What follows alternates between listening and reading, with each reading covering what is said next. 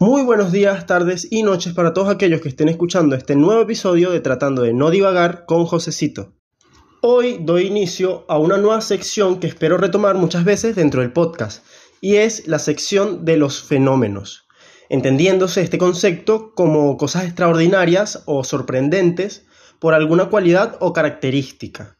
Es decir, voy a hablar de cosas empíricas que considero llamativas o que tienen cierto impacto al presenciarlos va más allá de lo que nosotros sentimos o de consejos como los anteriores episodios. También va a ser distinto en comparación con los episodios de actualidad, como por ejemplo el caso de Messi o de la inteligencia artificial de hace unas semanas atrás. Esta categoría va a abarcar cosas que parecen sencillas como canciones, artistas, películas, eh, cosas del día a día que poseen un mensaje interesante pero que pasa por debajo de la mesa debido a la gran cantidad de contenido e información que nos bombardean día a día. Y para este primer caso hablaré del fenómeno de Night Gospel. Esta es una serie de Netflix dirigida por el genio estadounidense Pendleton Ward. Él es famoso por crear una de las series animadas más icónicas de lo que va del siglo, y estoy hablando nada más y nada menos que de Hora de Aventura. El artífice detrás de esta obra televisiva decidió por allá en el 2018 crear un nuevo proyecto, otra serie animada, en conjunto con el podcaster Duncan Trussell. La propuesta que le hace el productor a Duncan es la de animar las entrevistas realizadas en el programa de Duncan Trussell Family Hour. Este proyecto, publicado en el 2020, es titulado, como les mencioné al principio, The Midnight Gospel, que su traducción más literal sería Evangelio de Medianoche. Es una serie que se centra en el Spacecaster, o mejor dicho, podcaster del espacio, llamado Clancy Gilroy, el cual vive en una dimensión alterna a la nuestra. Para explicar la trama de manera más sencilla, Clancy tiene una granja, pero no como las que conocemos nosotros, de vacas y animales, sino que aquí esta es una granja de simuladores. Él tiene una computadora con inteligencia biológica y artificial en la cual puede crear simulaciones, al estilo de un videojuego de realidad virtual. A través de estas simulaciones, él tiene la posibilidad de adquirir diversos artilugios de distintos mundos artificiales, ya sean artilugios vivos, como seres vivos, o incluso zapatos. Y les menciono esto porque cuando vean la serie, si no la han visto, entenderán por qué hago referencia a los zapatos. La animación de la serie es muy colorida y me atrevo a decir que un poco psicodélica, tiene unos tonos anaranjados y rojizos muy prominentes, y también tiene movimientos bruscos y muy fluidos, por lo cual transmite un poco esta sensación de arte hippie. Y ahora ustedes se deben estar preguntando eh, qué tiene que ver esta demencia espacial futurista con el podcast de Duncan, el de la vida real.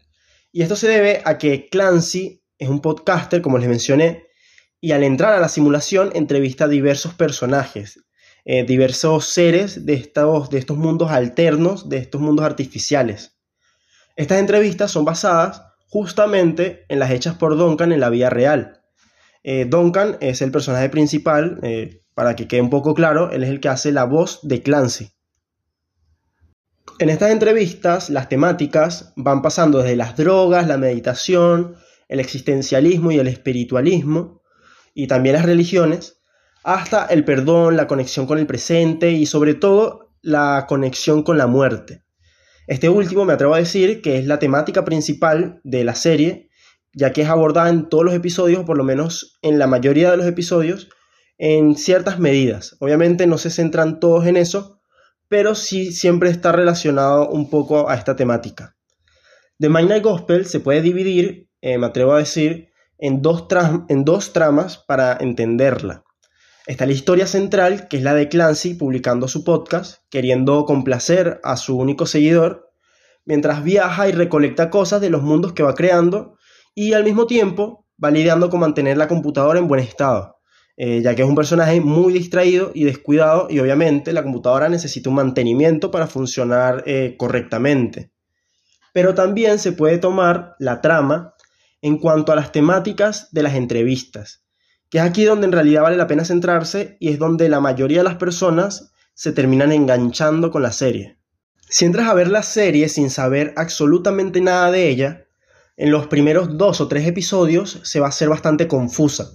No comprendes bien a qué va con los viajes y todas las temáticas. Primero te va a hablar de drogas y cómo estas son buenas o malas según las circunstancias. Y luego en el siguiente episodio te hablará sobre la muerte y cómo aceptarla. Y luego vas a ver que en el otro episodio te habla de meditación y espiritualidad. Entonces como que tienes este viaje de cosas que no terminas de entender ya que bueno, la finalidad de una serie es mantener una trama lineal que continua entre episodios y acá como que lo único que lo conecta vendrían siendo que el personaje es el mismo y que hace distintos viajes en cada episodio. A esto también se le suma que en la animación solo vas a ver como Clancy y el entrevistado van recorriendo el mundo en el que están. Y todo esto en medio de un caos gigantesco en su gran mayoría, por lo cual lo que hablan y lo que se ve no termina de tener concordancia. Hay muchas personas que lo interpretan como un puñado de diálogos pseudo espirituales acompañados de imágenes aleatorias. Sin embargo, en su último episodio, la serie engloba a la perfección todas las temáticas que se hablaron a lo largo de ella, tanto el budismo, hinduismo, drogas recreativas, eh, la superación del ser espiritual, la vida más allá de la tierra, todo eso te da al final un sentido, comprendes por qué se tomaron todas estas temáticas en cada episodio. Es una serie bastante filosófica, muy comparada con Rick y Morty, por la manera en que aborda temas de existencialismo crudo y trágico de manera sencilla, ligera y muchas veces divertida. No es una serie de spoilers, por lo cual voy a explicar las temáticas más a fondo, Obviamente la manera en que lo relatan te permite interiorizar con los tópicos eh, de una forma más correcta, así que recomiendo ir a verla de todas formas después de escuchar este episodio. La serie inicia, como les mencioné a un principio, hablando de las drogas, en todos sus aspectos, tanto medicinales como recreativas. Explica que no son buenas ni malas y que depende de las circunstancias en las que se utilice, de las personas que la utilicen y cómo eh, la biología personal influye en ellas. También hablan sobre cómo te ayudan para meditar, para generar esa paz dentro del caos. Es un episodio bastante ligero y muy entretenido. Están escapando de un apocalipsis zombie mientras están hablando de este tema. Así que es bastante divertido, te mantiene, te permite engancharte con la historia desde un inicio. Ya después, en el segundo episodio, comienza a profundizar con el tema de la muerte. La animación en este episodio es muy curiosa, la verdad uno de mis favoritos en ese sentido, porque están completamente estáticos en su gran mayoría, mientras están tirados como en una cinta transportadora que los lleva justamente a la muerte, mientras están hablando de esto. Tocan la temática desde un punto de vista de aceptación, aceptar a la muerte como algo que sí o sí ocurre y que está perfecto, ya que nos va a tocar a todos atravesarla de cierta forma. Y tienes que centrarte en el presente, este es como el mensaje que trata de transmitir. Es muy interesante este episodio, pero al no tener como una seguidilla con el primero, capaz pueda generar esa confusión de a qué va la serie. Por eso recomiendo al verla de que lo veamos por episodio, que no se vea como una serie lineal, sino que cada episodio cuenta una historia distinta. En el tercer episodio habla más de magia y espiritualidad. Toca mucho el tema de las creencias orientales.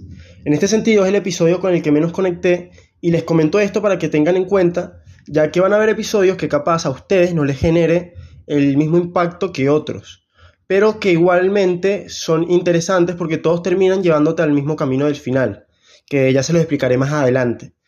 Pero en este episodio particularmente se toca demasiado el tema del budismo, del hinduismo, de creencias que capaz acá en esta zona del mundo no son tan tenidas en cuenta y te, te permite informarte de esto, ver cómo se vive en ese sentido.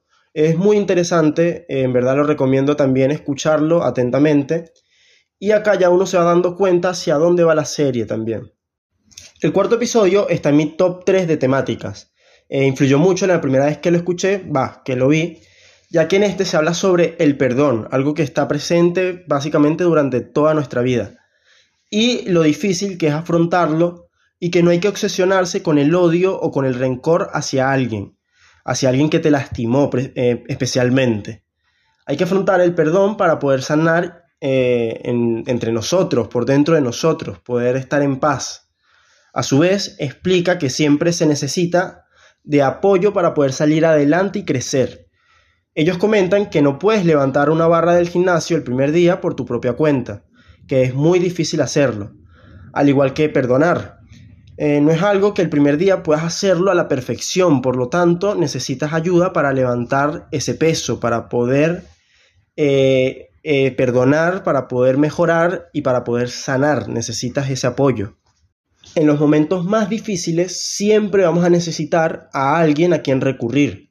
Aún así, Clancy también se pregunta cómo hacen esas personas que no tienen la posibilidad de tener a alguien con la suficiente capacidad de escucha. Y esto es muy interesante, ya que alguien que sí valora las conversaciones y el tiempo que le dedicas para pedir ayuda es muy distinto a alguien que solamente le hablas y está eh, presente, dando su cuerpo, sin en verdad escuchar atentamente. Obviamente, en este episodio vuelven a abarcar el tema de la muerte en relación al tiempo y que a veces no nos damos cuenta que todo es efímero, que todo pasa y que muchas veces no podemos perdonar por, por culpa de ese rencor que tenemos cargado. En el quinto sigue un poco con esta idea de lo fugaz y la muerte. La animación está en verdad muy divertida, trata sobre un recluso que muere constantemente hasta que aprende su lección de vida es muy parecido a la creencia budista de que reencarnamos hasta cumplir nuestra misión. Eh, se trata del tema de vivir disperso. Eh, en el anterior episodio se menciona el estado de fuga constante, en este se vuelve a tomar, no explícitamente, pero terminas de entender esa idea de estado de fuga. Y se comenta lo doloroso de lo transitorio de la vida. El saber que todo termina es lo que nos lastima, lo que, nos, lo que en verdad nos duele.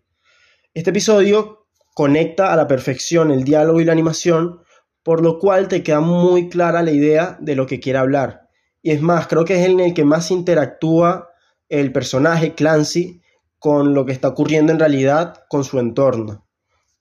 En el sexto capítulo, la computadora de Clancy se rompe por completo y esto lo hace que tenga que vivir su realidad, mientras intenta ver cómo la repara, porque como les mencioné es una persona muy distraída y que no se preocupa en realidad por su entorno, por su realidad.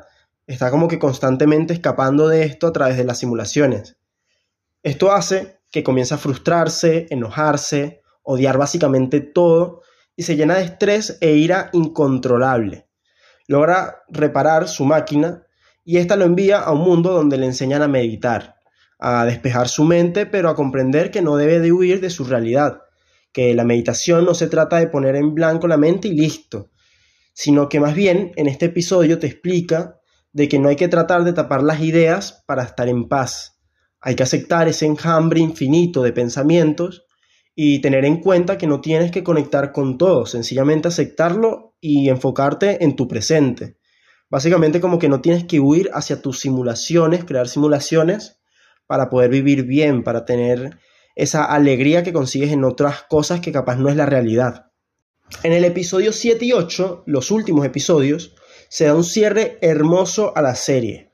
La muerte, el miedo a sentirte que todo pasa volando, lo espiritual, todo esto se conecta y comienza a comprender el personaje que tiene que aprender a vivir la vida en paz, conectar consigo mismo y con las cosas que en verdad lo llenan. Lo que más me gusta es que se centra en la idea del amor, tema muy frecuente en este podcast eh, de tratando de no divagar. Así que me parecía perfecto hablar de esto y centrarme bastante en esta parte de la serie. En estos episodios Clancy habla con la muerte eh, física, eh, logran recrearla como una imagen de la muerte, la clásica básicamente, la, de la hoz con la capa negra, y también habla con su madre, que por cierto, la persona que hace la voz en, este, en esta serie es la madre real de Duncan, el que les mencioné al principio. Y lamentablemente ella falleció en la vida real por, por culpa de un cáncer. En estos capítulos abarca este tema en cuanto al dolor que siente por la pérdida de su madre. Y quiero rescatar una frase que me marcó que dice que cuando ahondas en el dolor que siente tu corazón, te das cuenta que lo que en verdad sientes es amor, ese amor verdadero. Es decir, básicamente, por mucho que nos duela abrirnos ante una pérdida y que no nos guste atravesarlas como se recomienda muchas veces, estas sensaciones dolorosas son las que causan, son causadas, mejor dicho, por un amor verdadero, por ese amor que sentimos hacia esa persona que estamos perdiendo. Y puede que, pierda, que pierdas a la persona o el momento haya pasado, depende hacia dónde quieras dirigir ese amor, pero ese sentimiento es eterno, se mantiene, no es como algo que se haya a perder. Puede que los momentos, las personas, todo lo que vivimos sí sea fugaz, pero ese sentimiento se transforma y comienza a vivir contigo en distintas etapas. Comenta que el amor básicamente es la muerte del ego. Por lo tanto, la única forma de sanar y quitarte un peso es amando y dejando ese ego de lado. Hablan de también cómo reaccionar ante estas cosas y cómo comprender que no tenemos el poder sobre las cosas terrenales, pero sí sobre nosotros mismos. El final es muy doloroso en ese sentido, eh, te permite reflexionar de forma más profunda pero al mismo tiempo es muy placentero, muy interesante, ya que te da un cierre tranquilo, no es tan impactante, o sea, lo impactante vendría siendo lo sentimental, pero en cuanto a la historia es un cierre bastante claro en ese sentido. Es una serie que recomiendo mucho ver en distintos momentos de la vida, ya sea todos los capítulos o algunos puntuales, porque en cada circunstancia que te va surgiendo en la vida te va a influir de distinta manera. Yo la vi ya fácilmente, creo que tres veces, y las tres veces me impactaron y me hicieron abrir los ojos de distinta forma. En algunos momentos, unos episodios me influían más y en otros momentos, otros episodios eran los que me permitían reflexionar. Más que entretener, es un contenido que te permite pensar, nutrir tus emociones y tu espiritualidad. Son de esas series que puedes ver una noche donde necesitas respuestas a tus preguntas o cuando te sientes muy abrumado y quieres algo que te dé una mano, una ayuda. Y capaz no sepas a quién recurrir o no quieres en verdad hablarlo, sino sencillamente buscar otra solución. Tal vez viendo estos episodios te puedas aclarar muchas cosas que antes tenías borrosas en tu mente.